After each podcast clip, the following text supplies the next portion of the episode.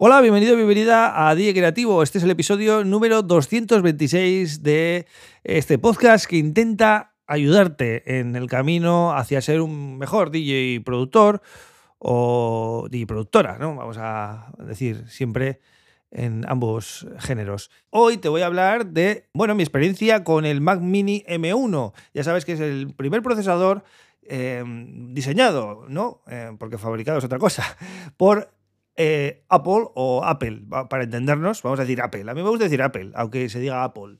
Este ordenador lo compré en las navidades pasadas, es decir, estábamos hablando de las navidades de 2021, ¿vale? Pero vamos, empecé a usarlo en enero de 2022 y la verdad es que tengo que decir que muy bien, estoy contento. Te voy a contar algunas cositas que me encontré como, pues, como DJ, productor, ¿no? Em, lo primero de todo fue, claro, la compatibilidad con los plugins y el, hardware que yo ya tenía.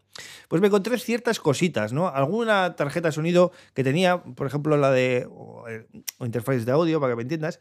Em, la de Apogee, tenía una Apogee One, pues ya dejó de funcionar eh, y el software directamente ya no funciona, ¿vale? Y la, empresa tampoco da soporte. Entonces, ese tipo de, hardware que tengas, que ya tenga unos añitos, cuidadito, porque da problemas. Luego también me encontré que algunos plugins pues no podían ejecutarse eh, eh, con este nuevo chip y lógicamente hay una solución que se llama Rosetta, es, lo que ellos lanzaron para que algunos plugins y aplicaciones se pudieran ejecutar, pero eh, no en todos los casos funciona. Y, sí que tuve que dejar de, usar algunos, algunos plugins, algún software por, por falta de compatibilidad. Eh, pero aparte de eso, enseguida eh, me pude, bueno, instalar todo bien y la verdad que estoy bastante contento. Compré el modelo básico, ¿vale? El de el, procesador básico con 8 GB de RAM y me decidí por el Mac Mini porque ya había tenido previamente y es un ordenador que a mí me va muy bien porque yo ya tengo una pantalla ultra wide de estas de 32 pulgadas eh, que me gusta mucho de LG y ya tengo el teclado, el trackpad y todo, entonces para mí era mucho más, eh, más cómodo, ¿no? Eh, comprar el Mac Mini que otro modelo de Apple. En cuanto a disco duro, tenía solo 256, pero también tengo que decir que yo tenía ya un disco duro de un tera externo de Samsung, que es el que más uso para todo el tema de librerías, todo el tema de proyectos y tal, lo guardo ahí. Entonces tampoco necesitaba mucho disco duro, mm, bueno, en el, en el propio ordenador, ¿no? Es súper silencioso, hasta el día de hoy no lo he escuchado nunca, ¿vale? No lo he escuchado nunca. Eh, en ese sentido, estoy súper contento con ello. Eh, porque el ruido es una cosa que me ponía muy nervioso en otros ordenadores. Eh, sobre todo los de Intel parecían cafeteras a veces. Em, y otra cosa que puedo destacar es que no he actualizado el sistema operativo a los nuevos que han ido saliendo. Es una teoría mía un poco rocambolesca, quizás, pero lo he decidido hacer así. La primera vez que lo hago así, ¿eh? Sí que hago actualizaciones de seguridad, pero no he querido pasar del Big Sur. El sistema operativo actual de Apple es Ventura, pero a mí, mm, vamos, eh, me pilla, es como si me hablarías en chino ahora mismo, porque no he querido actualizarme, ya digo, desde el Big Sur. Porque yo tengo la teoría de que si un ordenador, un hardware, lo mm, diseñan con un software específico, en este caso mi ordenador lo diseñaron con el Big Sur, pues yo creo que al final, como mejor va a rendir, va a ser con el Big Sur. Sí que es verdad que hay que actualizar la seguridad, actualizaciones de seguridad, de, Safari y ese tipo de cosas, sí que lo hago, pero no quiero instalar todos los sistemas operativos según salen, porque además mm, eso me va a generar errores con mi hardware y con mi software. Y ahora mismo está todo súper estable, me funciona todo bien y no quiero liar la manta. Otra cosa que he hecho en este ordenador que no había hecho nunca es instalar todos eh, las apps y todos los plugins totalmente legales, ¿vale? Aquí no hay ningún crack. Lo recomiendo eh, mucho. Sé que es muy tentador encontrar software por ahí que, que te pasan, vamos a, vamos a dejarlo ahí. Y bueno, y lo instalas, ¿no? Pero eso genera mucha suciedad y al final eh, el ordenador se va ralentizando cada vez más. Entonces es una cosa que estoy muy contento de haberlo conseguido por primera vez en mi vida, de tener un ordenador con todas las aplicaciones legales, pagadas y con todos los updates cuando toca. Es una despreocupación total. O sea, a nivel estrés me he quitado muchísimo quebradero de cabeza porque todo mi sistema de producción, incluso el software que, que, utilizo para, para, edición de vídeo, eh, todo lo he comprado, ¿no?